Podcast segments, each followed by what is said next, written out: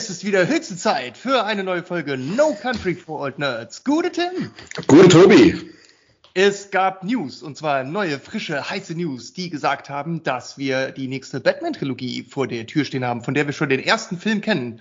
Und deswegen nehmen wir das heute mal zum Anlass, um unseren Jugendhelden vom Comic über die Filme nochmal über die Schulter zu schauen und ja, mit ein bisschen drüber zu quasseln, was wir mit dem denn alles erlebt haben. Denn zum Charakter Batman gibt's eine fucking große Menge zu sagen. Und genau das erwartet euch heute auch in unserer aktuellen neuen brandheißen Fledermaus-Episode. Tim, wie läuft's bei dir?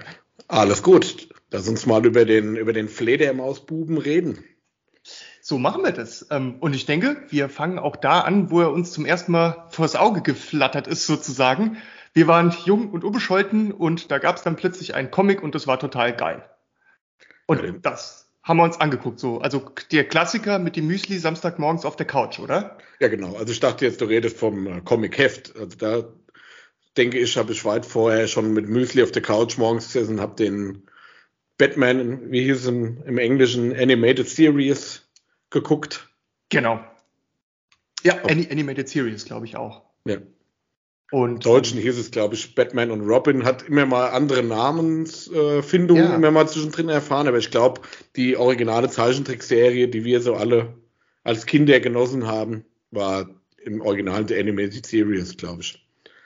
Ich, ich meine auch, und ähm, das war ja auch so eine Serie, die im Verbund mit diesen ganzen anderen Samstagmorgen-Serien, die da gelaufen genau. sind. Und da war die halt mit dabei, ne? Und man hat da den Erstkontakt oder so irgendwie mal aufgebaut. Den Erstkontakt, genau. Und hat einen dann auch nicht mehr losgelassen. Also so direkt on the hook from the first moment, würde würd ich sagen.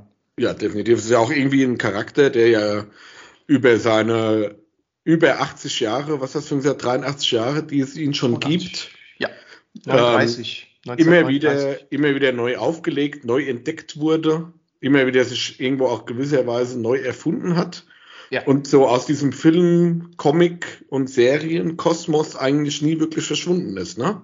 Bisschen, dass es ja dieses Jahr, beziehungsweise Ende letzten Jahres, dieses Jahr, ja schon wieder einen neuen The Batman gab halt, ne?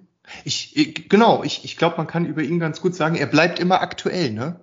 Ja, irgendwie das, find, findet er in jeder Epoche so seinen, seine, seinen, seinen ja. Weg wieder zurück ins Kino halt, ne?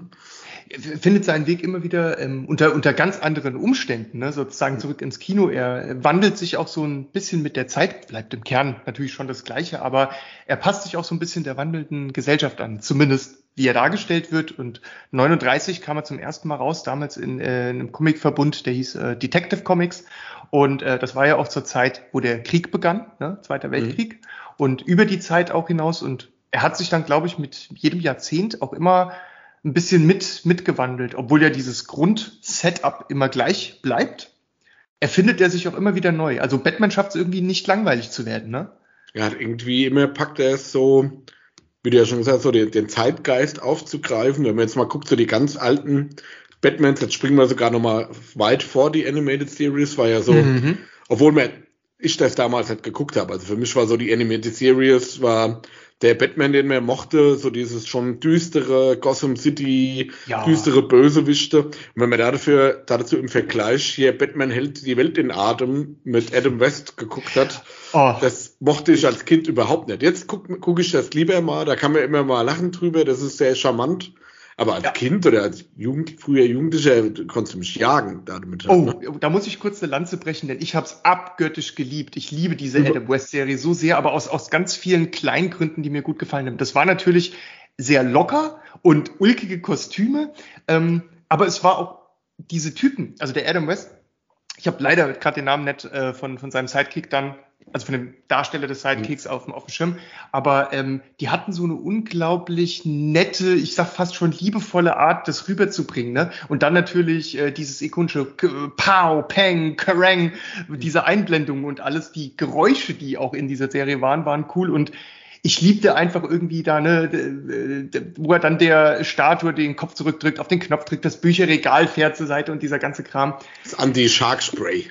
Ja, so dieser Quatsch eigentlich. Ja, aber, aber für mich war das toll.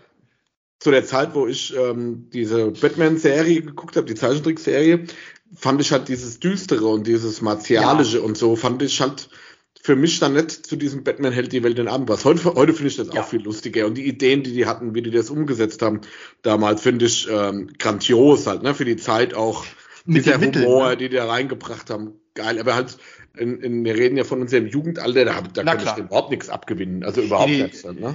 da, da, bin, da bin ich bei dir. Also ich mag vor allem in erster Linie ja auch immer alles, was, was irgendwie düster und, und dunkel und zerrissen ist. Das, das zieht mich ja immer total magisch an. So, all solche Themen oder ähm, Filme oder Literatur, die sowas bearbeitet, das ist für mich natürlich auch schon das, was ich so besonders äh, spannend und toll am Batman fand. Ähm, interessant ist umso mehr, dass dann sowas lustig, verrücktes und buntes irgendwie auch damit für eine Zeit funktioniert hat. Ja. Später dann. Aber klar, wenn ich irgendwie entscheiden müsste, ähm, wenn ich nur eins von beiden haben kann, dann ist es ganz klar, dann greife ich irgendwie in die dunkle, düstere Kiste, aus der man nie wieder rauskommt oder so. Genau. Klar. Aber seinen, seinen Stellenwert hat das ja heute. Ich gucke das heute noch, manchmal kommt das ja auf Sky Ja. irgendwo. Guckt mir immer mal rein, weil so eine Folge geht mal, danach kriegt man halt dann auch schon so ein bisschen Augenbluten. Aber Ja. es ist halt, Oh ja. für mich waren es halt damals irgendwelche zwei Dödel, die in schlecht sitzenden Schlafanzügen die Wand hochgeklettert sind, obwohl man genau gesehen hat, dass die halt einfach das, die Kamera schief gestellt haben um 90 Grad. Ja, sowas. Das war so, das für, für mich als Kind war das so dieses, oh, das braucht doch keiner jetzt hier. Ja, und die Dialoge auch, ne? Die Ja. sind natürlich auch sehr ähm, Aber heute, flach. ist ikonisch und gerade dieser Adam West ähm, hat es ja super geprägt und es Ja, ist, der ähm, super gemacht. super Humor. Aber der, damals, wie gesagt, ich, ich konnte es nicht jagen. Hätte ich sofort umgeschaltet auf die Kinder vom Süderhof oder ähnliches, bevor ich das weiter geguckt hätte. Also sozusagen, in meiner dunklen Phase hätte ich es auch überhaupt nicht verkraftet. Da hätte ich irgendwie, das, das, da wäre ich auch schreiend weggerannt. Ja. Also, oh Gott, bitte, bitte nicht. Aber so, es ist, es ist ähm, aus heutiger Sicht ist das eine ganz schöne, angenehm liebevolle Nostalgie so. Definitiv, das, ja. Aus nostalgischer Brille. Genau, und ja, ich meine, dann, dann ging es ja irgendwann mal los mit dem Düsteren, was aber auch märchenhaft schön sein kann, nämlich Tim Burton. Ne? Oh ja. Und dann, als er halt 89 und 92 die Filme gemacht hat, das war als, als ja, sozusagen als, als Jugendlicher das, äh, oder als, als junger Mensch das zu gucken, das war schon ganz schön groß. Das Ja, war ich schon das- ganz schön groß. Ich, ich weiß gar nicht, also gerade den, den ersten Batman mit äh, Michael Keaton als Batman, wo Ja. ich heute noch nicht verstehe, wer den gecastet hat für einen Tja. Batman. Also das ist mir nichts gegen Michael Keaton, um Gottes Willen. Und auch in Nee, dieser nee. Rolle, in dieser Welt funktioniert er. Aber er hat genau. für mich damals nichts mit diesem Meter 90 großen Batman-Schrank zu tun, den man so in den Comics immer vor, so ein breites Kinn, was so ein Kinn wie so ein Amboss, Mhm. wo man Huf, Hufeisen drauf schmieden könnte. Und dann steht da Michael Keaton mit le leicht angegrautem Haarausfall da. ja. Hat für mich ähm, im ersten Moment gepasst. Und ich weiß auch gar nicht genau, wann ich den Batman von 89 das erste Mal gesehen habe. Ja, da war ich relativ jung auf jeden Fall, aber Ich- nicht um 89 rum, da war ich sieben, das wäre ein bisschen zu jung gewesen. Ich kann es auch nicht mit so einem konkreten. Ereignis ähm, irgendwie festmachen. Ich war damals ja auch gerade erst irgendwie acht und, und, und deswegen kann ich es nicht genau sagen. Ähm, Wahrscheinlich, es muss wahrscheinlich so gewesen sein, dass wir das eine Weile später dann irgendwann mal aus der Videothek ausgeliehen gesehen haben, zu Hause vermutlich. Ich, ich Ich- kann es nur raten. Ich meine, ich hatte den von meinem äh, Cousin, der hatte eine sehr ausgefeilte Videosammlung und da konnte man sich, also immer VHS, äh, Mhm. falls das noch einer kennt. Und ähm, da konnte man sich immer mal so Filme ausleihen, die ja teilweise halt ganz normal, wie das ja früher jeder gemacht hat, aus dem Fernseher ausgenommen hatten. So. Ja, klar. Und den, und den hatte ich mir da mitgenommen und das musste ja immer noch von den Eltern abgesegnet werden. Also ne, von meinem Vater ist das definitiv nicht abgesegnet worden, der Ja. hätte sich damit gar nicht auseinandersetzen wollen. Aber ich glaube, meine Eltern generell haben nicht äh, auf dem Schirm gehabt, dass das kein Kinderfilm ist. Also die kannten Ja. so diese Batman-Serie, die wir halt morgens, wie du schon gesagt hast, im Schlafanzug auf der Couch geguckt haben. Ja. Aber dass da so eine Art Film draus wird von Tim Burton, weiß ich nicht, ob die das auf dem Schirm hatten. wie man Der, dann- der dann ja auch, auch, auch durchaus ähm, düster und auch, ja, wie soll man sagen? Also ich meine, so, so, so ein Pinguin zu sehen oder so, der, den den fand ich damals eklig, ne? Ja, absolut. Wie der, wie der, wie der auch, äh, ah, der war einfach eklig und glitschig und, und irgendwie Also- pfui. Nur allein der äh, ikonische Joker dieser Ja. Zeit, Jack Nicholson in dieser Rolle und auch die Brutalität, die da schon drin gesteckt hat, ne? dass der Ja. halt auch wahllos einfach Leute erschossen hat, die, denen das Gesicht weggeschmolzen und keine Ahnung, was da alles passiert ist halt, ne? Und, und Ja. dieses, äh, und natürlich äh, das, was ihn in dieser Rolle ausmacht, dieses Grinsen, dieses Ja. ich meine, macht ihn ja sehr oft aus. Dieses macht er, Grinsen, macht er heute noch sehr gut. Ja. Macht er heute. Aber der sah damit wirklich, ich meine, es gibt ja, es gibt so, ähm, so einen Blick, den er immer drauf hatte. Da hat er das rechte Auge, glaube ich, immer so ein bisschen zusammengekniffen, ne? Und dann hat mhm. er so, da ist dieses Grinsen nicht so ganz breit über das Gesicht, das ist so ein bisschen bedeckt und da sieht er so richtig bösartig aus. Ja. So richtig viel böse das, einfach. Und das war für mich als, als Kind, junge Heranwachsender, war das schon erschütternd, der Film, wenn man den so gesehen hat. Das war schon so, diese, diese Art, die der Tim Burton da ja natürlich immer mit reinbringt, diese Roughness, die der Film schon gehabt hat, die Bösartigkeit so eines Gegenspielers, wie dem Joker halt auch vor allem, oder dann einem Pinguins in Batman Returns, das hat, das hat man ja als Kind gar nicht gekannt aus irgendwelchen vermeintlichen Kinderfilmen halt, ne? Ja, und es ist, genau, also ich meine, im, im Comic oder so, ähm, in der, der Comic-Variante ist es schwierig, die, diese Bösewichtig so schrecklich und erschreckend darzustellen. Ne? Dass du, dass du auf die Leinwand sozusagen guckst oder auf den Film und du siehst den dann, wie der den Batman anguckt und, und irgendwas Böses sagt und du, du, du willst dir eigentlich nur die Fingernägel abkauen, ne? Ja. Oder irgendwie so. Und, und an der Stelle vielleicht mal der, der ikonische Satz, ne? Wo der, wo der Joker dann äh, zum Bruce Wayne sagt, hast du je im blassen Mondlicht mit dem Teufel getanzt? Und dann sagt Bruce Wayne einfach nur Antwort, was? Und dann sagt der Joker daraufhin, das frage ich immer meine Opfer, bevor ich sie kalt mache. Ich finde, das klingt zu schön. Ne? Das ist, das war halt so, das hatte dem halt irgendwie Identität gegeben. Das ist nicht ja. irgendwie, aber gut, ich meine, die ganzen Bösewichte äh, geben dem ganzen Batman ja so viel Identität, ne? Ja, das ist ja so das Hauptthema eigentlich. Was, ja. was wäre Batman, das Yin und Yang, was wäre Batman ohne die Bösewichte, ne? die Williams ja. in, in, dieser Welt? Dann wäre es halt einfach nur der Elon Musk in einem äh, engen Lederkostüm halt, ne?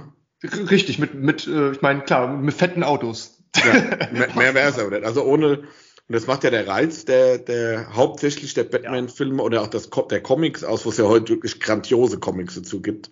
Wirklich sehr, sehr gut gemacht, oh. wo, wo ganz viele Schichten da noch mit reingebracht werden. Ja. Aber so von den Filmen her, selbst in, in Danny DeVito als, als Penguin, der ist ja nur ein oh. Meter 55 groß oder was in oh, Wirklichkeit ja. der Danny DeVito. Und so der Christopher Walken als dieser verstrahlte Bürgermeister und so diese, diese, so geil hat er schon ausgesehen wie bei äh, Sleepy Hollow, ne? Ähm, ja.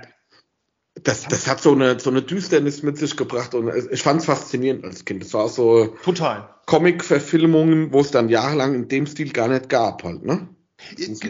Genau. Und und was auch geil ist, weil wir gerade bei den Bösewichten waren, so dass man, dass man sich ja fast schon, was heißt fast schon, man, man hat sich richtig drauf gefreut, so, oh, da kommt ein neuer Film und dieses Mal ist es der Riddler oder so. Oh, und dann, dann ist Kopfkino losgegangen. Was, ja. was kann ich alles von dem erwarten? Geile Rätsel, irgendwelche ja. verrückten Mechanismen, die der Batman ganz schnell lösen muss, bevor die Bombe hochgeht. Und manchmal passiert vielleicht auch nichts und es geht nur eine Pistole auf mit dem Schild Peng oder boah. Also das war schon, das war schon mächtig geil, weil du hattest richtige Erwartungen an die Bösewichte, weil du irgendwie die nicht nur verachtet hast, sondern man hat die respektiert und geschätzt für das, was sie können auch einfach, ne? Ja, es war halt, aber gerade bei dem Tim Burton, das war halt auch eine dreckige, düstere Welt mit, ja. mit ähm, einer dreckigen, düsteren Lore. Wenn du dann natürlich jetzt weitergehst, damit wir in der Chronologie voranschreiten, weil du gerade Riddler gesagt hast, wenn ich dann äh, wir wollten sie eigentlich überhaupt nicht thematisieren. Äh, haben, Batman stopp, stopp, tipp, tipp, tipp, die, bevor, bevor du es tust, bevor du es tust. Okay. Die haben nie existiert. Die haben nie existiert. Aber es muss ja auch, wo, wie ja schon gesagt wird, ähm, wo Licht ist, ist auch Schatten oder wie im, ja. im neuesten oder im Dark Knight gesagt wird, der Tag, die Nacht ist am äh, dunkelsten vor der Dämmerung. Und das ist da in dem Fall auch so. Also die Batman Forever und Batman and Robin, wo sie dann Bösewichte eingeführt haben, wie Arnold Schwarzenegger, Jim Carrey, etc. Ja, das war schon grauenhaft. Schwer zu verkraften, also für mich Val, zumindest. Val Kilmer als Batman war schon, oh, und dann George Clooney als Batman war, oh Gott, oh, oh Gott, oh Gott. Das war, ich glaube, ich glaube, ich habe hab heute noch so kleine Narben davon, die übrig geblieben sind äh, von diesem Erlebnis. Also es war, es war einfach schlimm, weil es einem den Batman dann irgendwie, de, den man dann so schön bis dahin erlebt hatte, so, so diese Welt so auf den Kopf gestellt hat. Alles war irgendwie plötzlich so total rasend schnell und bunt und immer noch bunter und immer noch lauter und irgendwie ja. verlor da drin das ganze Dunkle und Shadige, was so ein Batman hat, total Kom seine komplett Bedeutung. verloren. Ja, komplett. Keine, keine Situation war bedrohlich, keine ähm, ja, und auch so kein, klamaukig alles. Ja, genau so. Also das war ja noch in die Richtung schon wieder, wie Batman hält den, die Welt in Atem. Das ist ja eher in die Richtung schon wieder gegangen, so dieses total überzeichnete. Ähm, ich habe gerade letztens, da bin ich mir jetzt nicht sicher, Batman Forever ist abends irgendwo hier auf Sky gelaufen, da habe ich mal kurz reingeschaltet. Und er sagt, ach du großer Gott, was bin ich so froh, dass ich fast alles vergessen habe in diesem Und Film. dann Dann habe ist- ich das gleich wieder weggeschaltet. Dann ist der Fernseher explodiert. Ja, so aus, aus ungefähr, Selbstschutz. Weil er, ja, weil er Riddler mit seinem Riddler-Strahl auf den Fernseher geschossen hat. Ich Also die, Zugegeben für den Riddler, also wenn, wenn man so einen durchgeknallten äh, Typ wie den äh, ähm, Jim Carrey nimmt, ne? Mhm. Und, und, und, und, und ich meine, der kann den ja auch geil übertreiben und auch mit viel Können. Das will ich dem ja gar nicht absprechen, dass der das an sich gut kann.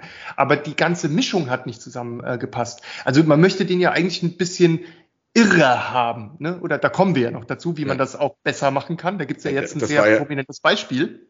Das war ja mehr Otto, Otto Walkes im Riddler-Kostüm, oder? Das trifft's gut, genau. Also an sowas habe ich gerade gedacht. Das ist mir so Otto Okay, Walkes im, im Kostüm. die Bühne und auf die Bühne rumhopfen Genau. oder da im grünen Anzug im Riddler mit Fragezeichen. Also grauenhaft. Ich, wenn, krass. wenn, man, wenn man jetzt gesagt hätte, man hätte so ein durchgeknalltes Comic gehabt und man versucht, das äh, in einen Kinofilm zu wandeln mit echten Darstellern, dann wäre er die perfekte Besetzung gewesen, ne? weil er dieses Comic dann im Realfilm zum, total zum Leben erweckt hätte. Aber das war ja unbedingt gar nicht das, was, was man hier wollte. also wirklich. Ja, Also beide Filme wollen wir uns da nicht mehr lang dran aufhalten. nee, Da- we- Weder der, Val Kilmer noch der Georg Clooney haben da irgendwas. wir, wir steigen ins Bettmobil und fahren schnell dran vorbei mit dem Turbomodus. Eine Mischung aus dem Kinn vom Val Kilmer und dem Körperbau und der Haarfarbe von Georg Clooney, da hätte wenigstens schon mal ausgesehen, wie ich mir vorgestellt hätte. Besser als der äh, Bankkaufmann Michael Keaton in dieser Rolle. Ähm, ja, Genau, dann gehen wir ja. von dem Tiefpunkt mal Zu- zu der, Neuen Beginn, zum, zum vorläufigen Höhepunkt.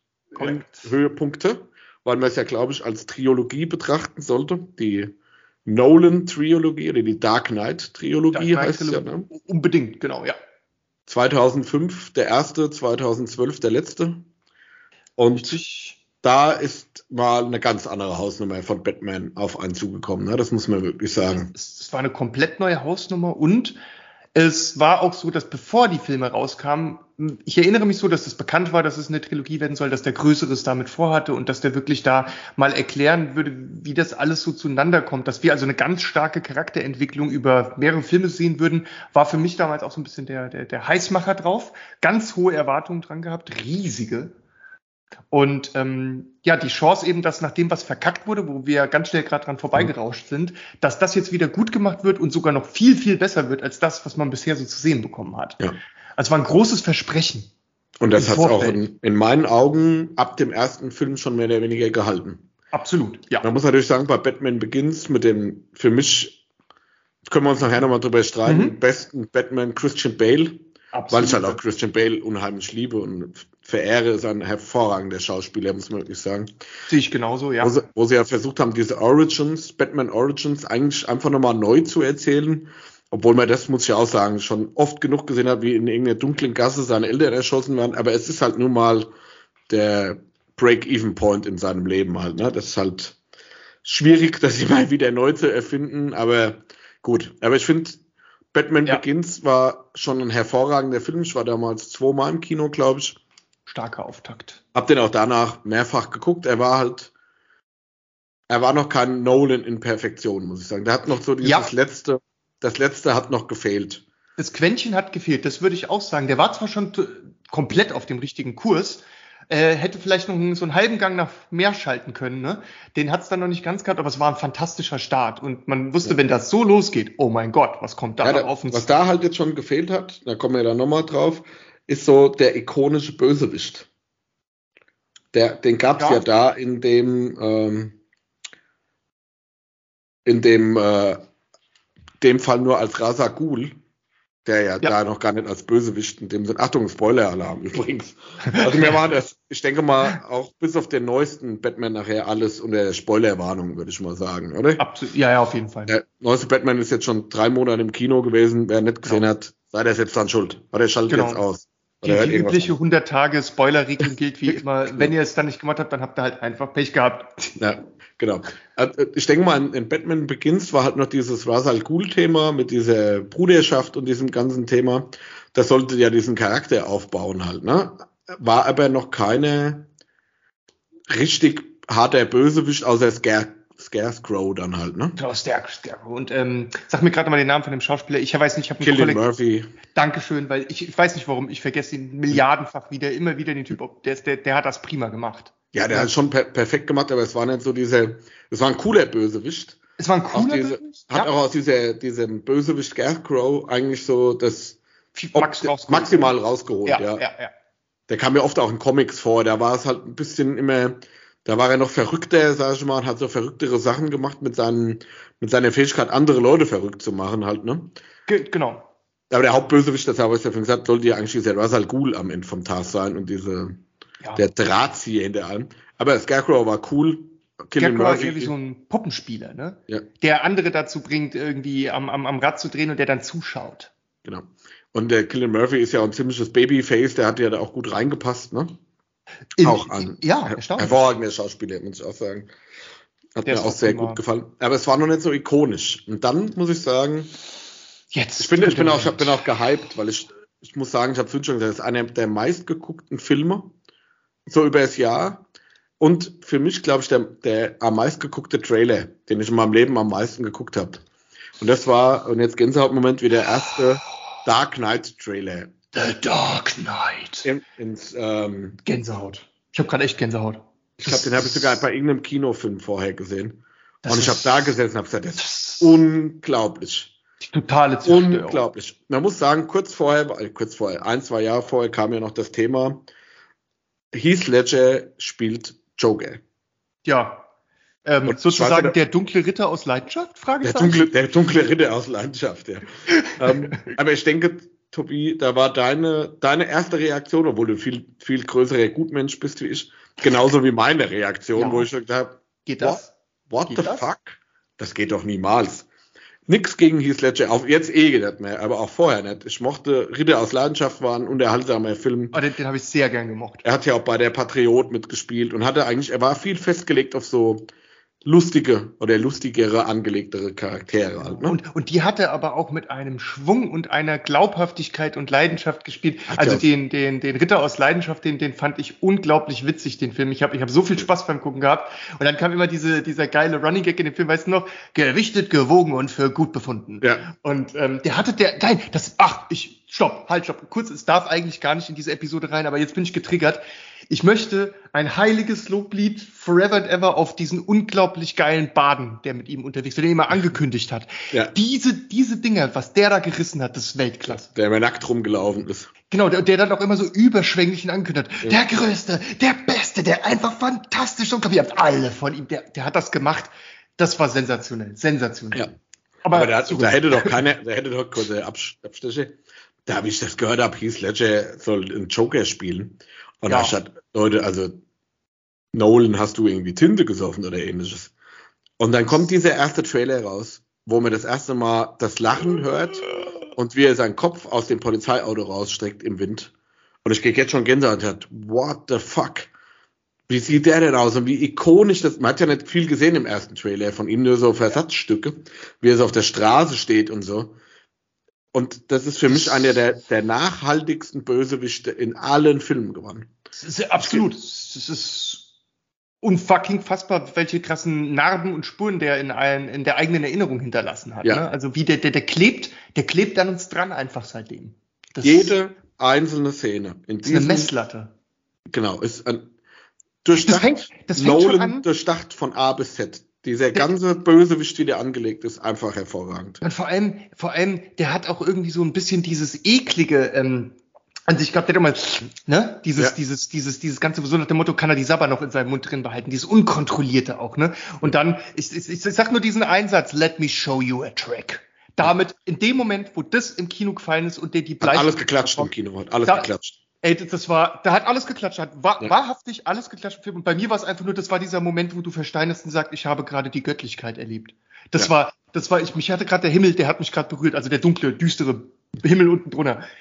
Das war Überragend. ein ikonischer Kinomoment, der, der werde ich in mein Leben nicht vergessen und, und der hat auch, der hat diese Härte der, der, das war so kalt, das war so krass kalt mhm. und, und so unerbittlich und, und du konntest dich nicht dagegen wehren, weil es dich unvorbereitet getroffen hat. In dem Moment hast du ja nicht gedacht, das passiert jetzt das, ne? Das war einfach Butch in your face. Und, diese, und da sind wir jetzt ja bei dem Punkt, ähm, was mir vorhin gesagt hat, das Batman das ist ja auch immer so über die Dekaden hin von der, von nicht nur die Rolle des Batman, der sich ja gar nicht so groß gewandelt hat, sondern die Umgebung, dieses Gotham, wie ja. sich das verwandelt und wie Gotham auch ein Abbild für, für die Welt drumherum geworden ist.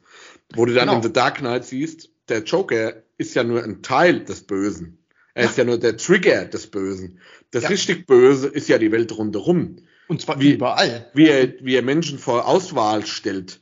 Wie er, genau. Wie er das gerade diese Mafia-Geschichten und alles ab absurdum führt, indem er sagt, das, was ist Geld? Mit Geld kaufe ich Benzin. Ist, und ich will die Welt brennen sehen halt, ne? Und das genau. ist so genau. dieses ich glaube, ich glaube, das Geile ist, dass der Film ja in, in, im Wesentlichen, also klingt jetzt vielleicht ein bisschen philosophisch, aber im Prinzip ist es eine Unterhaltung, der Film ist eine Unterhaltung zwischen dem Batman und zwischen dem Joker, die über ihre unterschiedlichen philosophischen Weltansichten mehr oder minder durch Taten sprechen. Aber die reden ja auch ganz viel in dem Film miteinander darüber. Ne? Und, und der Joker sagt doch, sagt ja im Prinzip, Batman, sieh die Sachen doch mal klar guck dir doch mal an, was passiert. Hör doch mal auf, dich selbst und alles um dich herum so schön zu verklären und, und, und das an Strukturen zu glauben.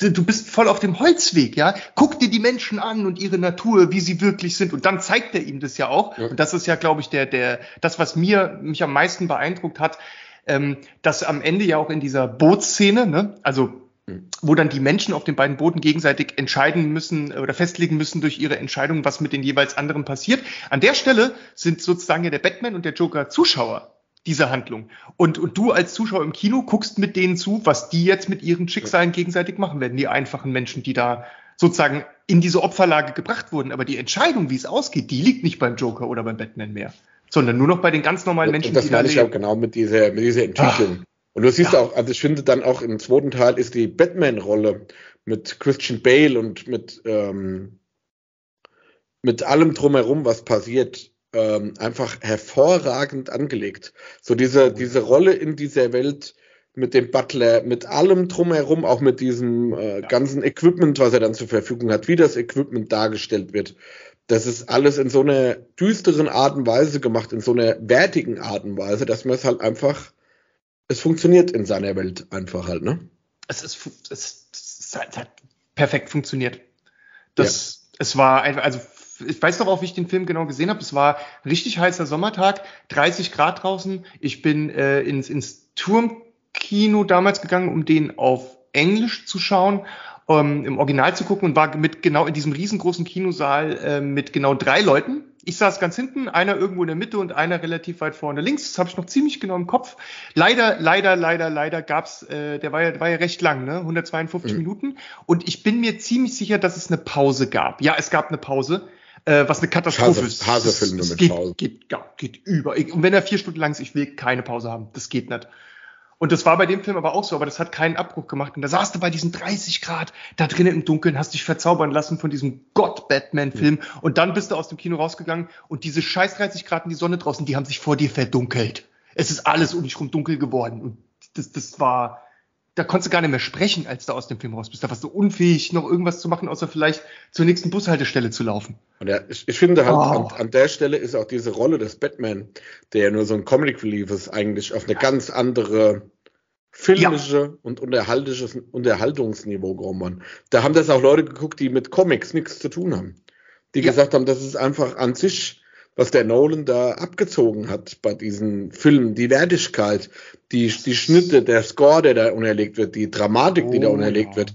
Auch mal so, man hat keinen Bösewicht, der, oder kein, kein Plot, der darauf ausgelegt ist, dass irgendeiner reich wird oder sich an irgendwas ja. bereichert. Es war einfach nur Zerstörung und ähm, genau. kein greifbarer Charakter in dem Sinn. Und dann diese Rolle von Batman da drin, der versucht, der, der, der dunkle Ritter dann zu sein, oder der sein muss fand ja. ich eine, eine super Charakterentwicklung. Auch wenn man die mal in Folge guckt, ich habe ja auch die, die Blu-ray-Box, dann guckt man so vom ersten, zweiten und dann dritten Teil, auf den wir jetzt mal kommen müssen.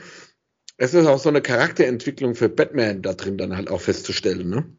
Ja, es, das würde ich voll unterschreiben. Und dazu kommt noch diese ganze Ästhetik dieses Films, die optische Ästhetik, die war auch ja, den besonders Nolan-like halt, ne? Nolan-like, genau. Ich meine, der Tim Burton hat uns auch eine wundervolle Welt äh, so viele Jahre davor beschert, die auch eindrucksvoll und äh, äh, erinnerbar ist, ne? Also die, die, die in den Gedanken hängt. Aber das war hier bei dieser Trilogie noch mal man kann es gar nicht an einzelnen Sachen festmachen. Es ist der Mix aus allem, der es sehr besonders gemacht hat. Und ähm, tatsächlich ist ja der, der Dark Knight, also aus dieser Trilogie, ähm, der ist 2020 in das National Film Registry aufgenommen worden, wo besonders kulturell-historische Filme eben halt ähm, ja, vorgehalten werden. Verdienen Genau, ähm, an der Seite wollte ich noch erwähnen, dass auch ähm, der Gary Oldman als, als James Gordon mir sehr mhm. gut gefallen hat und Michael Caine als Pennyworth, als Alfred, das, das ja, geht top. einfach klar. ich, ich finde klar. generell war in dem, ähm, in dem Film jede Rolle hundertprozentig besetzt. Perfekt. Man kann, man kann, wenn man jede einzelne Rolle durchgeht, auch sich die Screen Times der einzelnen Schauspieler mhm. anguckt, ob das ein Morgan Freeman ist, ob das ähm, wie hieß der, der Two-Face gespielt hat? Komme ich gar nicht drauf. Warte, warte, warte, warte, warte. Das ja. müsste äh, Aaron, Aaron, Aaron Eckhart? Aaron Eckhart, genau. Entschuldigung. Ähm, auch das, jeder hat seine Screentime, jeder hat seine verdiente Screentime. Und wann gab es mal einen, einen, Film, wo eigentlich die Bösen mehr Screentime haben als der Gute? Ne? Das ist ja auch so ein Punkt. Und war wirklich top. Aufgeteilt. Was natürlich dann das Problem war, wenn wir jetzt mal auf The Dark Knight Rises weiterspringen, damit ist natürlich die Messlatte so hochgelegt worden, das dass dann in Dark Knight Rises hinten runtergefallen ist. Ne? Das muss man leider sagen. Ne? Also ich sag mal, die, die, die Hoffnung war ja schon da, mhm. dass es noch eine Steigerung gibt von The Dark Knight. Die war zwar natürlich kaum realistisch zu erwarten, weil man schon einfach durch die Decke geschossen war und da gibt's nichts dann, da ist halt Ende halt. Ne? Da geht nicht mehr. Und was sollte man da noch drauflegen? Aber zumindest hätte man gehofft, dass es gleich gut bleibt, was es für mich nicht geschafft hat. Aber ja, leider. Wenn da die Reihenfolge anders gewesen wäre, wäre das die beste ja. Trilogie ever gewesen wahrscheinlich. Ja, ich meine, es hat keinen Sinn gemacht, das andersrum abzuschließen. Ja. Aber ich muss sagen, viele haten ja den Dark Knight Rises. Ich mag den trotzdem irgendwo. Also ich mag diese ich ganze mag Trilogie auch. einfach. Die, die Trilogie ist gut und ich, ich mag den Dark Knight Rises auch. Ich fand, für mich haben halt ein paar Sachen bei Dark Knight Rises nicht so gut funktioniert. Der Bane mhm. zum Beispiel, das ja, eigentlich ein geiler Charakter. Auch da Tom Hardy, einer meiner Lieblingsfilmschauspieler. Stimme ich voll zu. Aber ähm, du, ich, ich gebe dir Rest, wenn du vorher diesen, diesen The Dark Knight im Hinterkopf hattest, wo so eine an, ganz andere Atmosphäre aufgebaut wurde. Und da dann irgendwo, es hat, es hat ein bisschen was gefehlt am Ende vom Tag halt, ne? Irgendwie, der hatte, für mich hatte der auch ein paar Längen so, ja, die nicht gut ja. bedient wurden. Also Längen sind ja erstmal nichts Schlimmes, nur wenn die halt nicht gut bedient. Also man sagt ja oft mit Längen, dass es sofort negativ gemeint ist, aber manchmal kann ja was lang und auch sehr gut sein. Aber da muss man es halt mit was Gutem füllen irgendwie oder gut bedienen. Und in dem Fall war es halt so, dass man manchmal einfach mich ein bisschen gelangweilt habe, ehrlich gesagt, beim, beim Gucken. Und ja, er hat, nicht, er hat, nicht, er hat nicht den Drive gehabt wie in Dark Knight, das hat er. Genau, und ich meine, der Dark Knight fängt ja auch mit ganz viel krassen Sachen schon an, ne, wo du denkst, ach du Scheiße, was ist denn hier für ein Tempo drin? Und, ja. und ähm, das hat da ein bisschen gefehlt. Ähm, auch irgendwie so der Punkt, der vielleicht in so eine Trilogie zum Abschluss reingehört, nochmal das große Fazit oder sowas eventuell, kam für mich da nicht so stark rüber. Ja. Das obwohl man bei dem, bei dem Ende dann schon so ein kleines Tränchen im Auge hat, wenn der Alfred da in seinem Café in Florenz sitzt hm. und so. Da, das, also ich fand es schon, ja. es ist halt immer schwierig, nach so einer hohen Messlatte. Aber wenn wir bei hohen und hohen Messlatten sind, können wir ja mal in der Chronologie weiter voranschreiten. Da kommen jetzt ja noch zwei hervorragend, nicht hervorragende Batman-Adaptionen. Was meine, warte, nicht hervorragende Adaptionen ähm, über die wir auch noch sprechen sollen, bevor wir mal zum, zum Haupt-Batman mal weiterschreiten. Zum The Batman. Zum The Batman weiterschreiten, was auch sehr verwirrend ist. Genau. Wie fandest du denn die Zack Snyder, Ben Affleck Adaptionen hier, Batman vs. Superman, Dawn of Justice und Justice League? Obwohl bei Justice League ist ja kein Batman-Film in dem Sinne, es ist ja dann die Justice League. Aber ja. wie, wie fandest du denn die zwei Vertreter ihrer Zunft? Ja, da, da muss äh, tatsächlich du ein bisschen mehr was sagen, weil die sind noch auf meiner Liste für irgendwann gucken, aber die haben mich halt einfach auch eben so. Also Batman, so du fandest es so, so nicht ansprechend, dass du sie gar nicht geguckt hast im Endeffekt. Ja, also ich sag mal, die kamen auf, ja, die kamen auf den Stapel für irgendwann, wenn Zeit ist. Irgendwann, wenn man 90 ist und nicht mehr laufen kann und genau. eh alles vergisst, also, was an dem Tag war. Mein Eindruck war, wenn ich das nicht, ähm, ich, ich hätte jetzt gesagt, okay, die können schon ganz gut sein, zumindest vielleicht gut unterhaltungs unterhaltungsbare, volle Actionfilme, aber die, da gibt's andere Filme, die ich zuerst gucken muss, bevor ich mir Zeit dafür nehme. So, so auf dem Stapel liegen die. Okay, dann sage ich mal ein, ein, paar kurze Sätze dazu, mhm. bevor wir dazu tief. Also Zack Snyder hat seinen ganz eigenen Art, Filme zu machen. Was man ja auch sieht, wenn man Justice League erst von Josh Whedon guckt, und Joss Whedon, und dann nochmal von Zack Snyder, da kann man schon Handschriften erkennen. Da drin jetzt nur auf den Batman abgezielt, weil es ja beides keine reinen Batman-Filme in dem Sinn sind.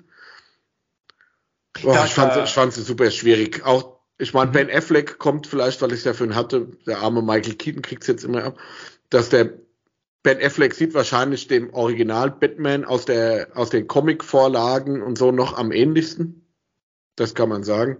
Hat aber für mich am wenigsten Charisma, am wenigsten Ausstrahlung mitgebracht. Und man hatte auch so den Eindruck, der hat da gar keinen Bock drauf. Also so war mein Eindruck da dabei. Mm, das hat der, auch so, weiß nicht.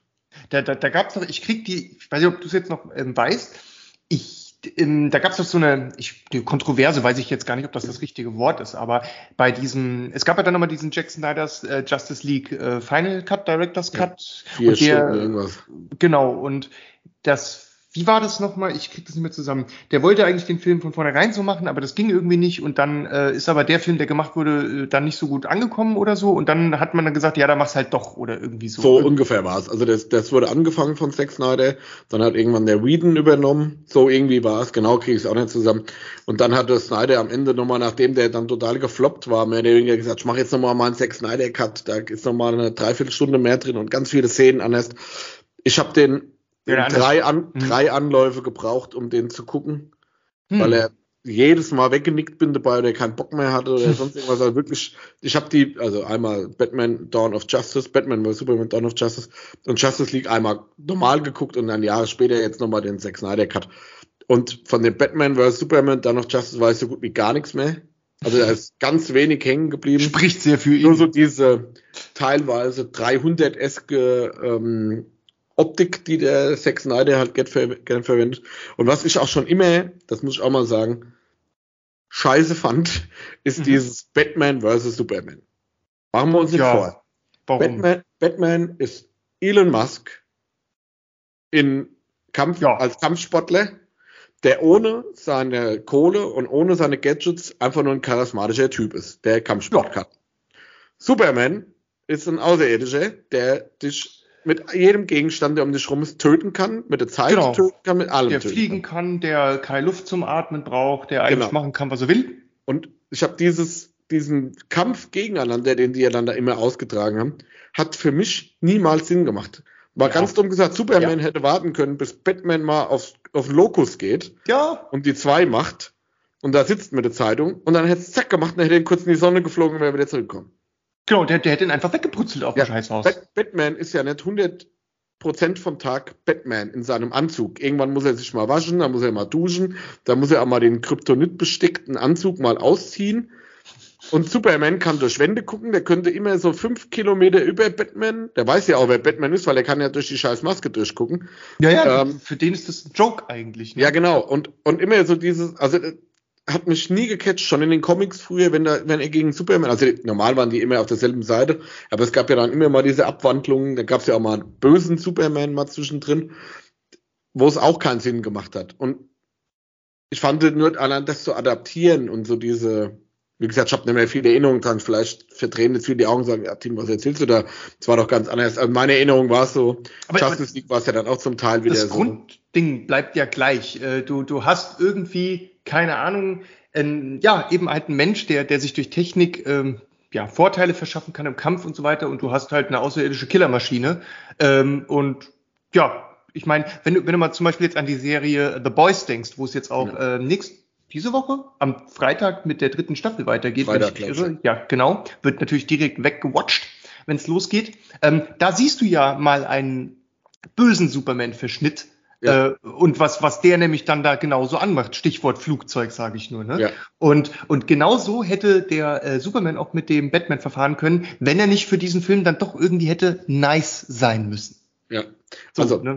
lange Rede, kurzer Sinn, würde ich jetzt ja. beide, beide Filme nicht groß ranken in irgendeinem Batman-Ranking. Äh, äh, ja, wie gesagt, Sepp, du, du hast sie nicht mal geguckt. Du bist normal jemand, der im Vergleich zu mir immer alles gut findet. Ja, also so, so könnt, ihr, könnt ihr euch, könnt ihr euch vorstellen, wie gut diese Filme sind, wenn du sie schon gar nicht guckst. Ja, ähm, ich, ich, gehe da schon mit, mit, mit, mit der gewissen, äh, ja, sage ich mal, Entspanntheit an, man, an manche Sachen dran. Ähm, hab, bin, hab natürlich aber auch sehr krasses Kritikraster in mir drin, was ich auf alles immer ähm, anlege und dann auch hart darüber abflamen kann. Und bei sowas hier wie äh, Batman vs. Superman, da ist schon im Titel drin, dass es Unsinn ist. Das ja. ist, das ist, also ich meine, wozu, weshalb? Dawn of Justice. Genau, das ist so, ich weiß nicht, ähm, äh, lass kleine Schulkinder gegen die Transformers kämpfen. Okay. Ja. Warum? Also ich meine, es, das würde ich mir übrigens auch nicht angucken, weil die Transformers drin vorkommen. Achso, die mag ich ja sehr gerne, aber Nee, das Ding ist, dass ich halt äh, die, die, also wir wollen ja nicht über Transformers jetzt groß reden, aber ähm, ich war schon auf dem, glaube ich, C64 war das von so einem Transformers-Game ziemlich angefixt und ich mochte halt auch die Comics und die Sachen und ähm, die Filme als unterhaltsames Action-Popcorn-Kino haben mir auch sehr dann, gut. Dann kannst du auch die Batman vs. Superman-Dinge gucken, selber. Boah, nee, nee, nee. Also ich meine, ich mein, Lass uns nicht über Transformers reden, sonst muss ich nein. in einen anderen Podcast wechseln. Nein, aber, aber die will ich definitiv höher halten als diesen Batman vs Superman das, das, das Gut, das, jetzt schließen, schließen wir das Thema der schlechten Batman-Filme einfach ab. Genau. Und gehen mal zu dem neuesten The richtig, Batman. Der ja auch wieder ähm, oder ich glaube, man kann als Beobachtung ganz gut abschließen. Guckt man jetzt mal ganz zurück, also ich meine, wir gucken jetzt 1939, da, da haben wir auch nicht das Detailwissen zu, um das jetzt in der Tiefe zu besprechen, weil wir das auch gar nicht äh, da zu dieser Zeit mitgestartet, miterlebt haben.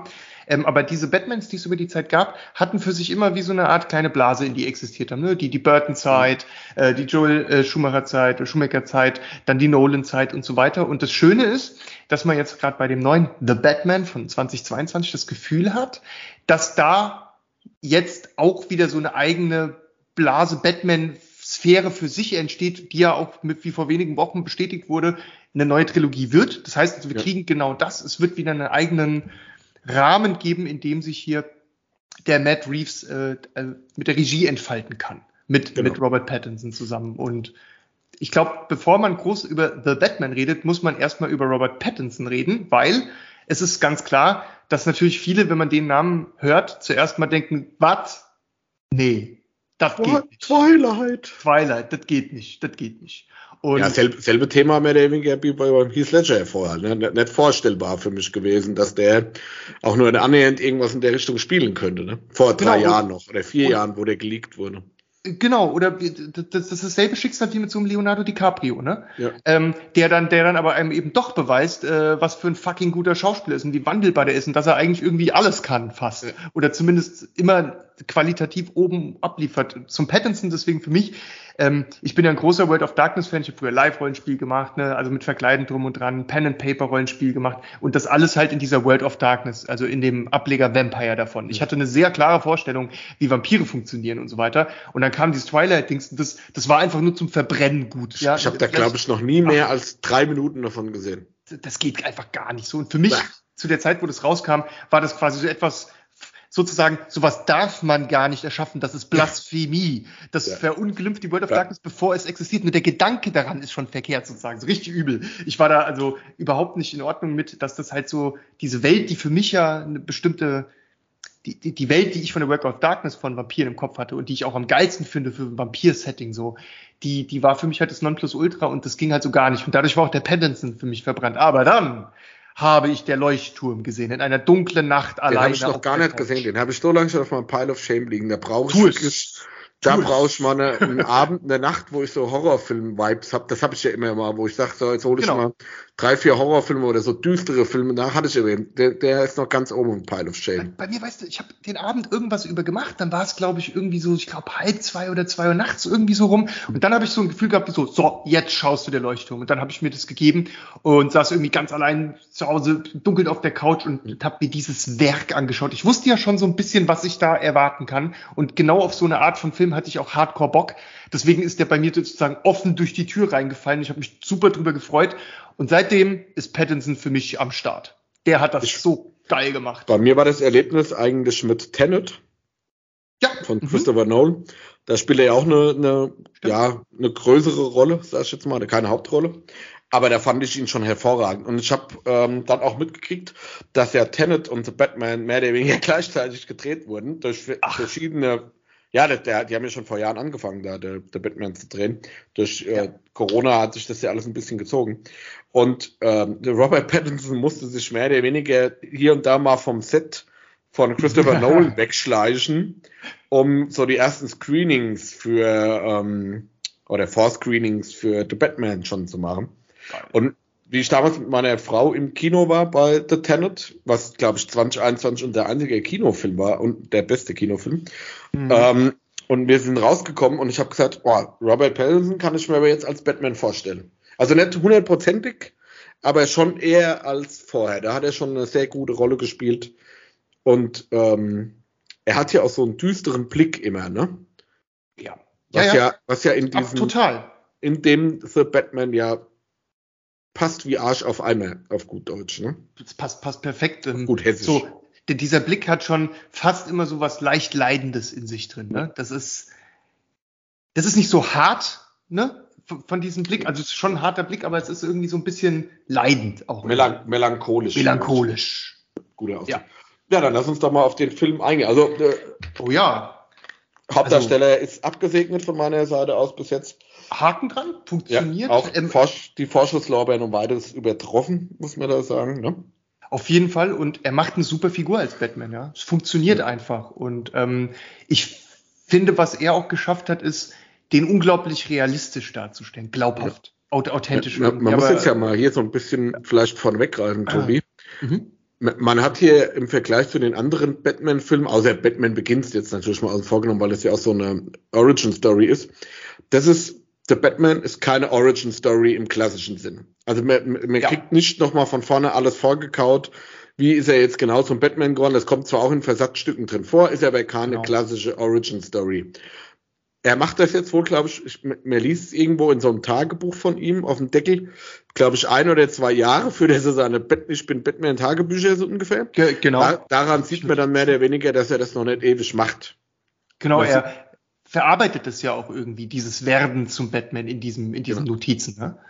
Er setzt sich mit sich selbst auseinander. Und es ist auch noch nicht diese Technik vollgestopfte nee. Batman wie bei The Dark Knight oder The Dark Knight Rises. Äh, das ist alles so sehr down to earth. Auch diese, ich stimmt jetzt mal in Anführungszeichen, Betthöhle. Und so ist eigentlich das Hobbygarage ja. gefühlt schon teilweise. Das, das meinte ich vorhin so mit diesem authentischen. Also diese, diese, es gibt, es gibt, es, dieser Batman ist so auf dem Erdboden mit beiden Füßen und so realistisch dargestellt. Ähm, auch wenn du in die Betthöhle reinkommst, da, da hast du mir gerade sozusagen eine gute Bridge gebaut. Äh, du kommst du, du weißt ja schon als Zuschauer, okay, jetzt geht's ja auch mal in die Betthöhle rein und dann hast du natürlich gewisse Erwartungen von allem, was du vorher da schon mal äh, gesehen hast. Von total pompös und wahnsinnig krass hochtechnisiert und dann kommst du da rein und dann ist da so ein vertikal und horizontal aufgestellter Standard 27 Zoll Monitor, auf dem irgendwelche Daten fließen und du denkst dir so, yes, rockt, funktioniert, ja. geil. Das, das, das ist irgendwie ähm, einfach, aber realistisch, genauso wie eben der Batman selbst in diesem Film auch sehr, sehr mit den Füßen auf dem Boden, wie der ganze Film ja auch, fand ich zumindest. Und das hat mir auch, war eine der Sachen, die mir besonders gut an dem Film gefallen haben, dass er eben so bodenständig und nicht überdreht war. Ja. Das krasse Gegenteil von den, ähm, von Forever und Co. Ne? Ja. Man muss ja bei dem sagen, er hat ja ganz viele verschiedene Anleihen. Die eine Anleihe ist ja, dass das mehr so dieses Investigation Batman wieder ist. Also genau, nicht so dieses Super, Superhelden Batman, sondern mehr Detective man sieht ja, dass der Matt Reeves sich zwei, drei Top-Filme, meiner Meinung nach Top-Filme, als Blaupause so ein bisschen genommen hat. Das heißt, man hat ähm, Filme wie Sieben, wie Zodiac ja. etc. erkennt man ganz klar immer wieder nur dann diese, dieses düstere, regnerische, es könnte 7-2 sein. Also das, das können sie in derselben Welt spielen wie sieben, wo es auch nur dreckig, düster, verregnet ja. ist, hat super viel davon. Und er ist auch so dieser, dieser Batman hat eine ganz andere Rolle. Ja, auf jeden Fall. In diesem äh, Sir Batman, als er das bei den anderen vorher hatte. In den anderen ist er mehr so der Superheld. Genau. Und der anerkannte Superheld auch teilweise. Und da ist er so, man merkt es auch oft an den Reaktionen von anderen Polizisten und so in dem Film. Genau. Er, er wird halt zur Polizei dazugezogen, weil er halt über gesetzliche Grenzen halt auch hinausgehen kann, weil er halt auch ein guter Ermittler scheint ist. Genau, hat Skills. Skills hat, weil er halt auch ähm, Gut, das wissen die ja nicht durch seinen finanziellen Background, wo das eine oder andere halt auch besser recherchieren kann, als die Polizei das kann. Klar. Aber es ist kein, ich bin der Übergott Batman und jeder küsst mir die Füße, wenn ich hier reinkomme. Es ist ein sehr. Das krasse Gegenteil. Nur wird genau. ja beim ersten Mal in der ersten Szene äh, auch direkt so halt, du kommst hier nicht durch, was bist denn du für ein Eubel, ja? Genau. Und dann kommt, dann sagt der andere, der schon drin steht, der ihn ja auch gerufen hat, ey, ich hab den gerufen, lass den mal durch. Und du merkst, der Polizist hat immer noch keine Lust, den durchzulassen. Ja. Und erst als dann ein bisschen nachdrücklich was passiert, sagt er, ja, dann geh halt rein. Ja. Und man muss auch mal kurz vielleicht mal auf die Handlung einzugehen, dass man mal so ein runderes Bild sieht. Genau, da ganz kurz, es hat schon. Ja. Bevor, wir zu sehr auf die Handlung kommen, nochmal zum, zum Charakter. Ähm, das, ich fand, ich fand's geil, äh, was sie geschafft haben für mich, was, was ich ganz groß an dem Film fand.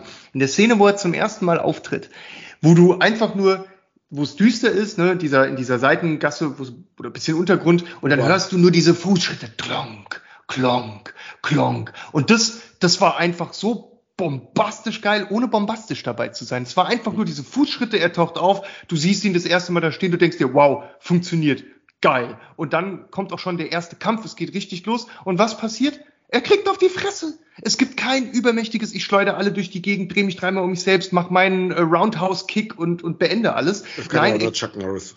Das ist richtig, aber, aber zumindest, weißt du so, er, er kriegt, es wird halt gezeigt, dass er auch durchaus was abkriegt. Nein, er ist nicht perfekt. Ja. Er, es ist auch in dem Moment klar, der, der ist sich gar nicht selbst so sicher, ob er diesen Kampf so locker flockig gewinnt. Das kann auch anders ausgehen und das weiß der und das siehst du ihm an.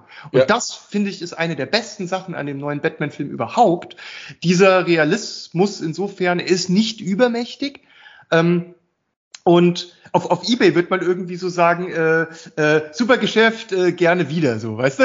So wie, wie, das hat, das hat, das hat für mich einfach echt geil funktioniert, dass er so bodenständig ist, dass er auch mal gleich er muss nicht mal in der ersten Szene irgendwie alle platt machen, sondern kann da auch schon mal auch selber aufs Maul bekommen.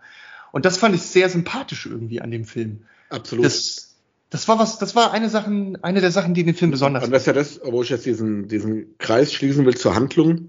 Ja. Man hat ja bei dieser Handlung viel mehr diese, was wir vorhin schon gesagt haben, Serienkiller Plot, mhm. wie bei Sieben zum Beispiel oder bei anderen Zodiac etc ähm, wo er ja als, als Ermittler drin viel mehr fungiert. Und es geht halt mehr oder weniger darum, dass verschiedene berühmte Persönlichkeiten auf brachiale Weise getötet werden, ja. vor, vorgeführt werden im Internet teilweise, ähm, was sehr, sehr düster und sehr, sehr ruhig gemacht ist und sehr down mhm. to earth. Man sieht keine, der Film geht ja über drei Stunden, er hat eine Ruhe, eine ja. Zeit, die er sich dafür nimmt, so ein, dieses Setting aufzubauen, diese, beklemmende, verregnete die, die, nicht ähm, Hochglanzstadt. Das, also die, die, die besonders tolle und sehr stimmige Darstellung von, von Gotham City ist äh, auf jeden Fall eine der besten Versionen dieser Stadt, die es bisher gab.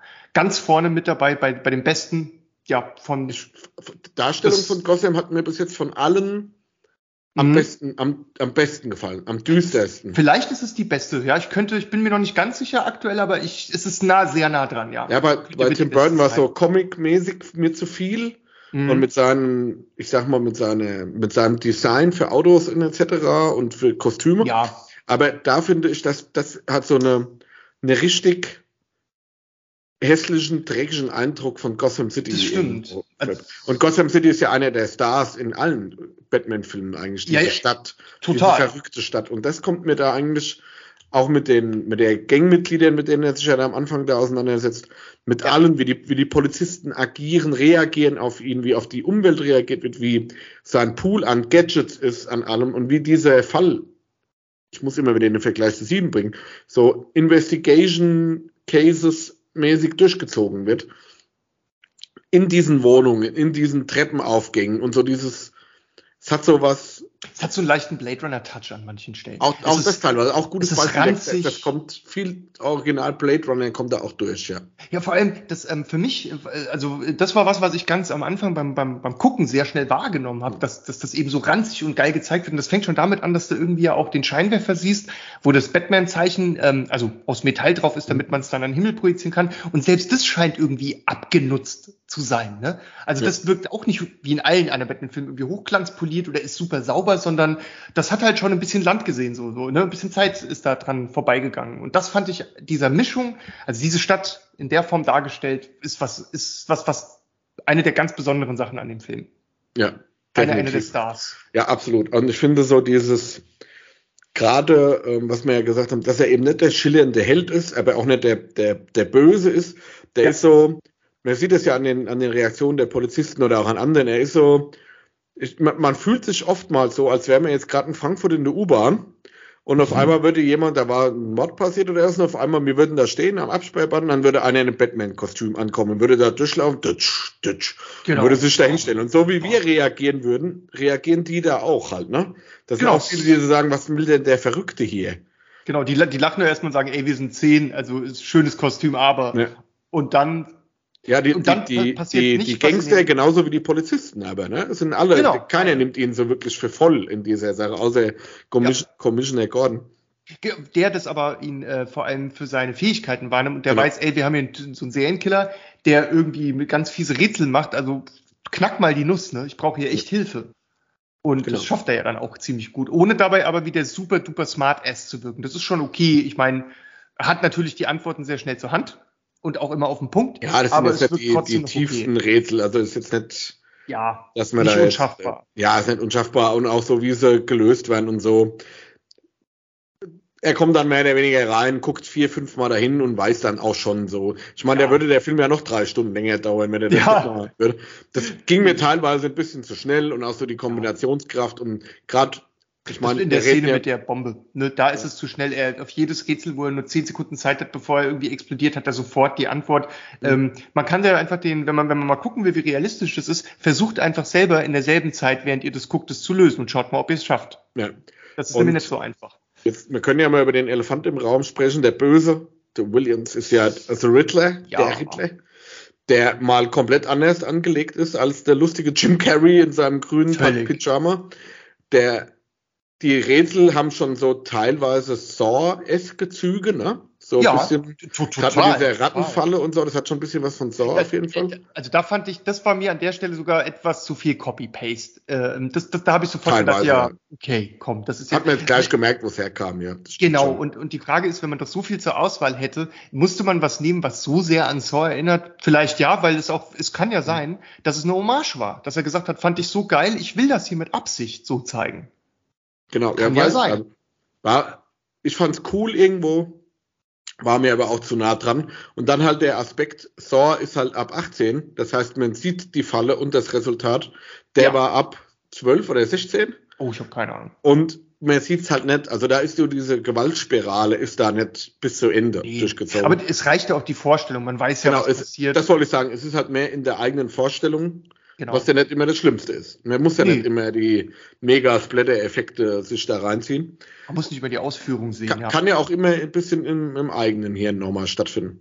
Und genau. dann gehen wir noch kurz auf. Ähm, wegen dem Riddler. Genau, Riddler. Über, über den, über den bin ich. Genau, über den bin ich leider ja auch so ein bisschen nicht so glücklich insgesamt, muss ich leider sagen. Aber, ähm, um es nochmal schnell an der Seite zu erwähnen, ähm, die, der Pinguin und seine Darstellung im Film, die war so gut und glaubhaft und funktionierend für mich. Äh, den Pinguin fand ich einfach nur super geil. Das ist schon das Lustigste daran, dass ich dir gesagt habe, jetzt guck verdammt nochmal den Batman-Film. Dann ja. guckst du, musstest eine Pause machen ja, und schreibst mir, schreibst mir eine, eine Sprachnachricht, äh, ja, genau. schickst mir eine Sprachnachricht und sagst in der Sprachnachricht, ja, also den, äh, den Pinguin, so den haben sie ja, den haben sie ja geil gecastet. Bomben der sieht ja aus wie der Bruder von Danny DeVito. Und ähm, wo ich ja sage, ja, das ist halt Colin Farrell mit Maske. Ja, genau. einfach, gut, du hast es halt im Vorfeld nicht gewusst halt, Nein. aber dass man, dass man das überhaupt nicht merkt. Also, dass selbst du das nicht gemerkt hast. Oh, das ist Colin Farrell. Ich, ich, ich, ja, vielleicht war es auch an dem Tag, ne? Aber ich muss sagen, nee, die Maske war einfach so gut. Der, der, der Charakter hat mich da so. Ich habe halt den Pinguin gesehen, ne? Und das spricht ja eigentlich für sich, warum er mir so gut gefallen hat in dem Film, weil sie ihn einfach fantastisch dargestellt haben und äh, halt auch eben gecastet und geschminkt und gemacht haben ne, mit dem Kostüm. Es ist irgendwie die Vorstellung, dass der da so ein Gangsterboss ist, der da auch eben so in seinem Etablissement drin sitzt, ne, da einen versteckten Club unterhält und so, hat für mich super funktioniert.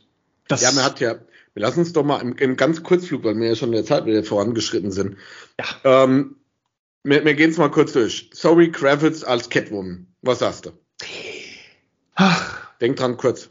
Ja, okay, ich, ich mach's kurz. Ähm, ich Heben muss uns sagen, den Riddler auch von Schluss auf. Ja, okay, der heben von Schluss. Okay, also, also Catwoman Für mich, äh, Michelle Pfeiffer, Original Catwoman, äh, auch wenn es irgendwie manchmal cringig ist, ist für mich immer noch die einzig wahre bis heute. Und ähm, die neue Catwoman ist vollkommen okay, kann man nichts gegen sagen, aber sie gibt mir halt auch irgendwie gar nichts muss ich ehrlich sagen. Und die zwei großen Aufreger, also diese zwei Kussszenen, die es da gab, finde ich völlig unmöglich. Die haben den, äh, die haben dem Film nichts Schlimmes getan, die haben ihn auch nicht versaut oder runtergezogen, aber die gehören einfach nicht in den rein. Die machen auch für mich überhaupt keinen Sinn. Hätte es für mich auch nicht gebraucht. Also, was also, soll das?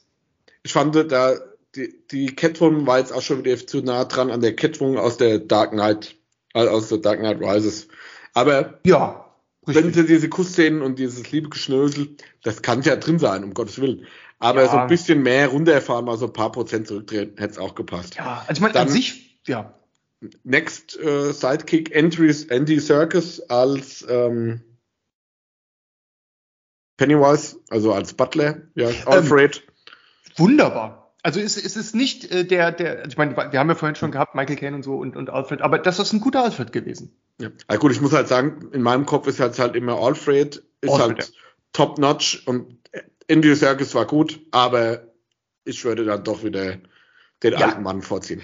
Man, man, der hat halt so viele Eindrücke hinterlassen, den, den kann, da kann man jetzt kein anderes Bild drüber legen. Du hast immer den einen im Kopf ja. äh, und die anderen. Aber er war gut, war gut. War, war, war völlig solide, würde ich sagen. Da, dann hätten wir äh, Jeffrey Wright als ähm, Commissioner Gordon.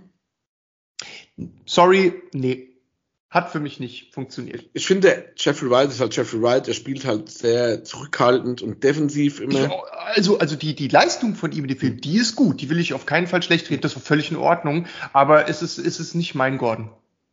Ja.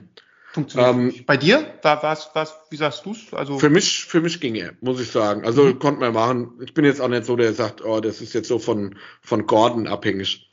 Dann, nee, das stimmt. John Turturro als der Oberböse, quasi, wie heißt er? Ähm, Gott, habe ich mir nicht gemerkt, muss ich gestehen. der Mafia Ober Falcone, Falcone, Falcone, Falcone ja. Falcone. Ich hatte vor einer natürlich, Minute hatte ich drauf dazu. Ähm, ähm, gut.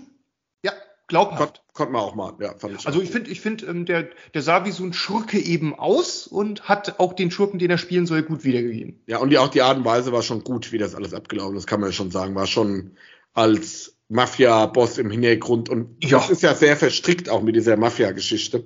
Richtig. Kann man ja dazu sagen. Aber das hat gepasst, ja. Hat schon sehr gut gepasst. Also es ist ja auch so, ein, so ein Mittelpunkt davon, von dieser ganzen Story halt, ne? Genau, und, und er war halt auch vor allem äh, nicht so ein übertriebener, super krasser Mafia-Boss, sondern auch wieder sehr realistisch so. Ja. Das zieht sich durch den ganzen Film. Realistischer als alle anderen vorher auf jeden Fall, ja. Ja. Mhm. Gut, dann kommen wir jetzt, würde ich sagen, zum Riddler, ja. Der hervorragend. Also es, es ist ja von, es gibt ja so Menschen, die sind wie in Heath Ledger oder so vorher auf Rollen festgelegt, die irgendwelche mhm. lustigen Rollen spielen oder irgendwelche verschrobenen Rollen spielen. Und ich finde, Paul Dano ist der Inbegriff der mhm. Menschen, die Psychopathen spielen können. Hat er schon mal einen Film gespielt, mhm. wo er mhm. kein Psychopath in irgendeiner Form war?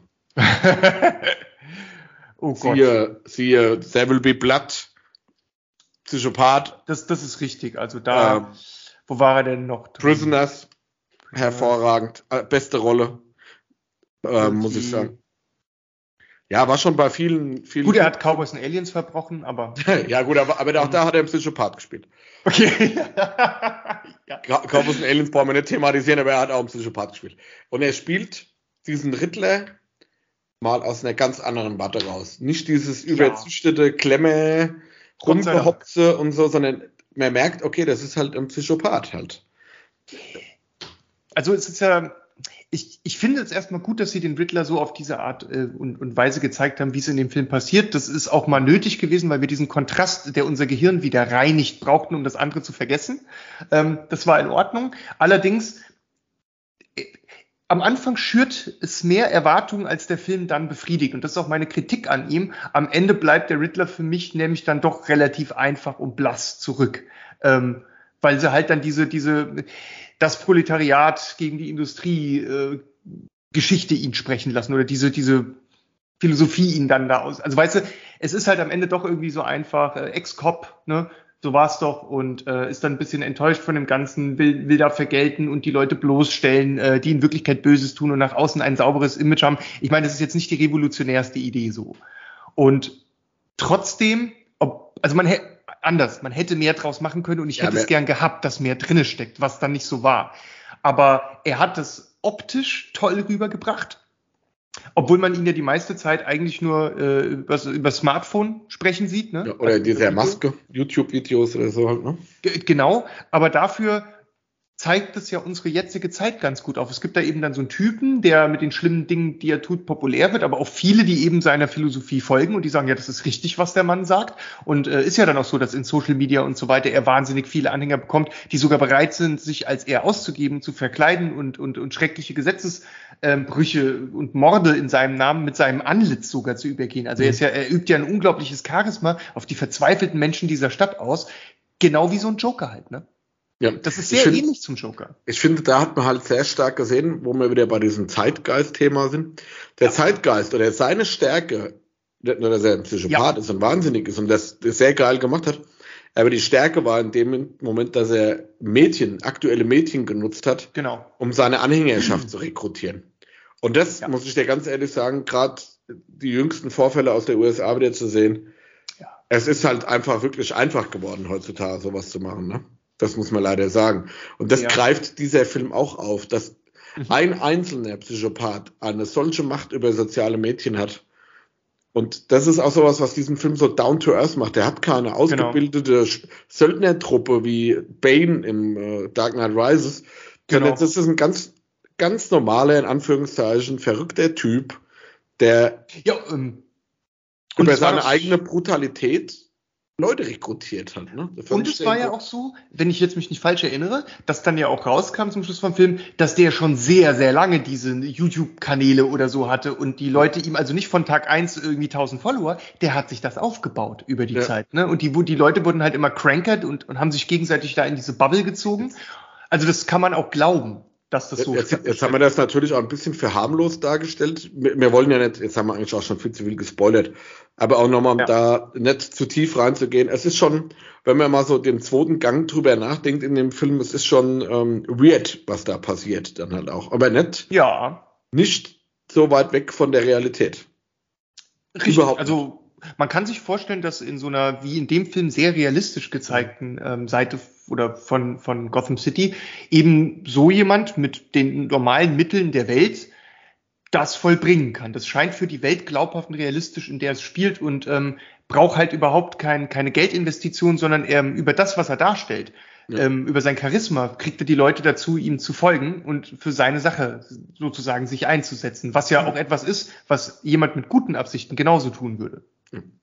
Und ähm, ich wollte wollte noch mal ein, auch unbedingt ein Highlight erwähnen, was mir am allerbesten am gesamten Film gefallen hat, nämlich die unfassbar gute Ausleuchtung, Beleuchtung des Films. Licht und Schatten sind in diesem Film so wunderbar, die tanzen einen so herrlichen Tanz miteinander. Das hat mich von wirklich Sekunde eins an total geflasht. Bis zum Ende hin halten die das auch konstant durch. Das war für mich eins der größten Highlights, einfach der Licht und Schatten, die Beleuchtung im Film super geil und die super geile Autoverfolgungsjagd. Das Die ist einfach nur super geil. Die, die hat so gerockt. Und ähm, Mega. vor allem, weil das Bettmobil ist ja hier ein relativ konservatives Bettmobil, kann man mal sagen. Muscle Car.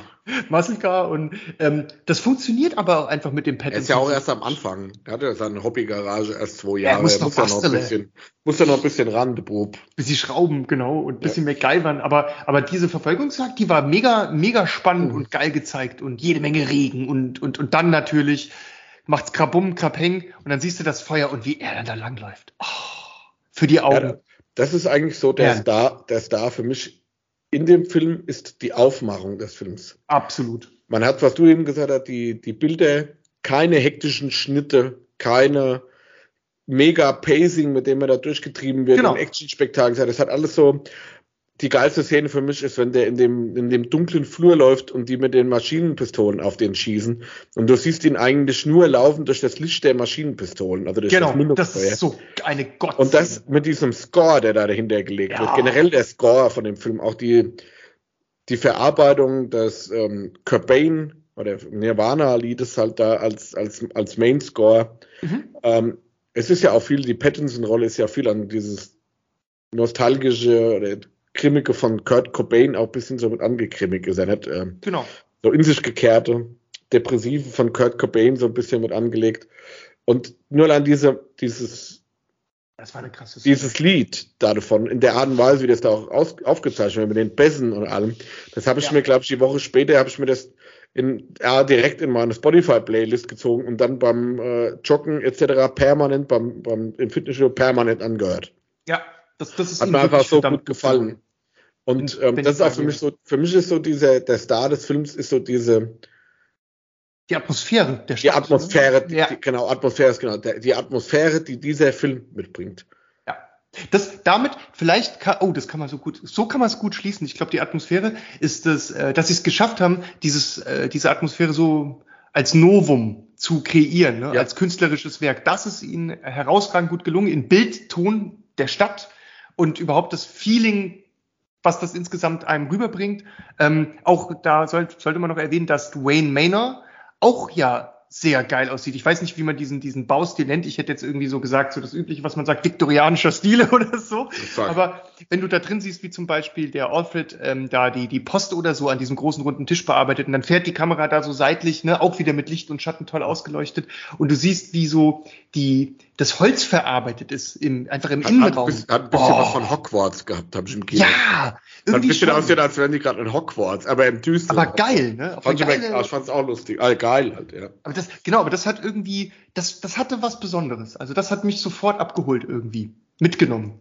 Das, das war super. Also ich Und, finde, finde auch, ja. dass das ein, ein sehr runder Film ist. Dass es ganz wenig übertriebene Highlights gibt. Es gibt keinen Joker in dem Film. Das sag ich, also Ja. keinen Heath Ledger Joker, das wäre das übertriebene Highlight. Oh, Es gibt- wenn er das. Ja, es, es wäre ein mega Highlight. Also der, der Joker Das war ja in The Dark Knight das Highlight des ganzen Films halt, ne? Absolut, ja. Und das gibt's hier nicht. Der Film ist aber mehr auf einer Höhe. Alle Schauspieler sind viel mehr auf Genau. einer Höhe. Das Setting ist mehr auf einer Höhe. Die Story ist nicht, nicht der Ah. Knaller. Das gibt schon besseres. Aber ich habe schon mega viel Schlechteres gesehen. Und gerade für eine Comic-Verfilmung Ja. in dieser Comic-Welt. Ich habe die letzten zehn Jahre oder die letzten 20 Jahre suche ich Filme, die nur annähernd an sieben rankommen würden. Ja, das wäre mal Und es gibt so gut wie gar nicht. Und die packen es als Comic-Verfilmung näher daran zu kommen. Es ist kein Ja. Sieben, auf keinen Fall, aber näher daran zu kommen als alle Thriller, die sich das die letzten 20 Jahre auf die Fahne geschrieben haben. Ab, Mir hat- das, das stimmt, ja. Action, die super down to earth ist, die nicht mit hier Michael Bay-esken 7000 Umschnitten und Tauben fliegen durchs Bild etc. Genau. Das ist alles mit wenigen Schnitten gut choreografiert. Da sind viele One-Takes drin, One-Shots drin. Super gut gemacht. Eine wertige Ausstattung. Man sieht, da ist jedes Bild durchdacht und das hat mir einfach sehr gut gefallen, muss ich sagen. Das finde ich auch. Ähm, es gab natürlich dann so gegen Ende hin beim, beim großen Showdown mit den Dingen, die da geschehen. Da bin ich so ein bisschen zwie- zwiegespalten. Ja, Lisa. das, da jetzt wo ich drüber nachdenke, ja, da, da kann man Gell? Da, da, da lässt der Film ein paar Federn, würde ich sagen. Nicht, nicht Ja. viele, aber er lässt ein paar. Und bis da, man, man er würde dann, ich glaube, man würde einen Showdown in dem Film erwarten, der etwas würdiger zu dem ist, was man die zwei Stunden 45 vorher gesehen hat. Und da biegt der Film nicht komplett ab, aber der fährt dann schon nochmal so in ein bisschen andere Seitenstraße rein, weil er halt dann auch eben ein bisschen nochmal starke Action bieten will und so. Das hätte man für mich auch ganz anders umsetzen können. Und, oder weil es halt auch über Ja. die FSK nicht zu Ende gemacht werden konnte. Oder das, ja, richtig. So stimmt. dieses, dieser Genozid an der Stadt hättest du ja mit einer FSK 18 einfach ganz ausspielen können. anders. Und Wenn ganz da auf einmal genau. hunderte von Leichen rumschwimmen, Genau. ohne jetzt zu tief daran, einfach nur mal beim nächsten Gucken mal drüber nachdenken, die FSK höher anlegt und dann kann man da auch was Härteres draus machen. Und hat- mir, ich hätte was Härteres erwartet am Ende.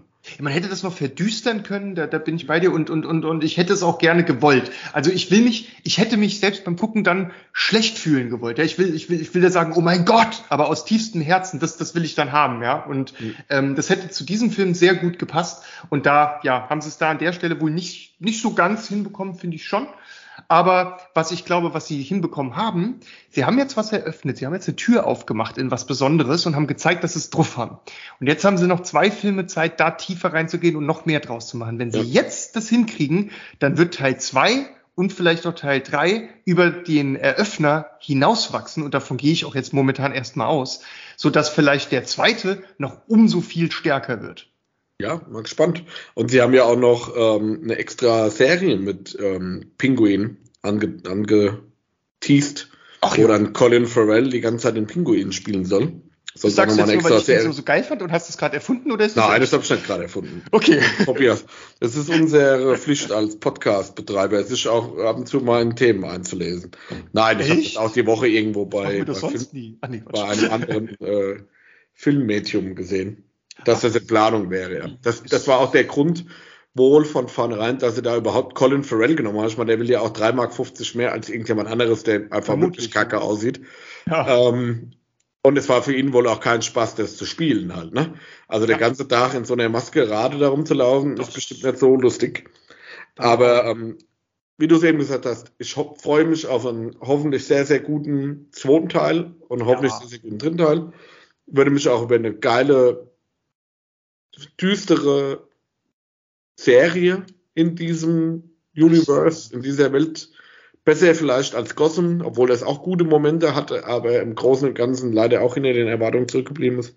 Bei mir sogar sehr extrem hinter den Erwartungen. Ja, war schon schwierig. Ich habe Der, der sehr Schauspiel- viel davon geguckt, aber nicht, äh, es hat keinen Ja. Spaß gemacht. Äh, zu, aber, aber ein Highlight, zumindest für die paar Folgen, die ich da gesehen habe, hat es gehabt, der Schauspieler, der dort den jungen Pinguin verkörpert, ne? Ja. Der, Oswald Cobblepot. Der war, also, also genau, der, der, der, der hat das super gemacht. Den fand ich, das war für mich der Ja, Star. irgendwann auch nur noch genervt. Aber gut. Alles klar. Ähm, Dann, so irgendwann, ja. Dann kommen wir jetzt zu dem Punkt, wo ich sagen würde, ich glaube, das war äh, ein runder Abschluss, oder? Zu The Batman. Bisschen verspätet natürlich, ne? klar. Aufhänger ist ja, dass wir ja hoffentlich in nächster Zeit dann von berichten können, wie der Cast für den zweiten aussieht. Genau. Die Hauptdarsteller Robert Pattinson, Zoe Kravitz und Colin Farrell sind ja wohl schon bestätigt dafür.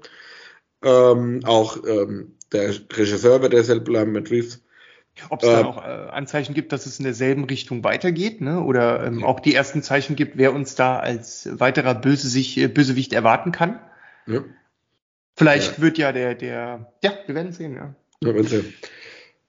Gut, dann würde ich sagen, Scheinwerfer aus, Batman-Zeichen vom Himmel. Für den Moment. ja. Ich hoffe, Und unsere spätere Review kam nicht zu spät für euch. Er kommt jetzt auch im nächsten Monat, ich glaube am 10.06. auf Blu-ray raus. Viele haben ja vielleicht gerade wegen der Pandemie-Geschichte gar nicht im Kino geguckt. genau. Also auf alle Fälle Blu-ray Kaufempfehlung. Wird auch mal wieder eine Blu-ray seit langem sein, die ich mir mal wieder kaufen werde. Obwohl wir dann in drei Jahren dann die scheiß Blu-ray-Box kaufen mussten, wenn er wieder doppelt Genau. rumliegen hat. Aber vielleicht verlosen wir den dann einfach mal, oder? Ja, das wäre zum Beispiel mal eine Idee, ja. ja. Wichtig. Oder verschenken an, verschenken an Bedürftige ähm, mit Blu-ray-Player. Ähm, wenn es das in drei Jahren überhaupt noch wenn, wenn, wenn die nächste Technologie das dann völlig obsolet alles gemacht hat. Genau, mal Ähm, aufs Blu-ray-Regal hinnehmen. Genau, ma, ma, ma, ich, war, ich war ja schon mit den DVD-Regalen damals so, ne? Die sind Ja, abgelöst und ja. ja, jetzt stehen sie rum. Muss Digital ist besser, hat schon Tokotronik Ja, also. gesagt. In diesem Sinne würde ich sagen, verabschieden wir uns. Ja. Macht schön dunkel, macht's Licht aus, wenn ihr den Film guckt, wichtig. Und Hände über die Decke. Und Handy über die Decke. Ich glaube, das ist ein gutes Schlusswort, oder? Ja, denke ich auch. Sinne. Macht's gut. Bald wieder, Jungs und Mädels. Ciao.